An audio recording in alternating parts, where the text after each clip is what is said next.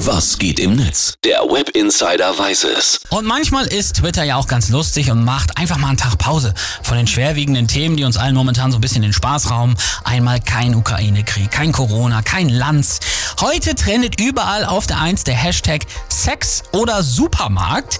Sprich Dinge, die man sowohl beim Einkaufen als auch beim Knattern sagen kann. Und selbstverständlich kann und will ich euch nicht alles vorlesen, was da zu dem Thema geschrieben steht, aber ein paar durchaus nette Sprüche gibt's. Also Die man sowohl im Supermarkt als auch zu Sex sagen kann. Gordon Shumway twittert, dann geh doch zu Penny.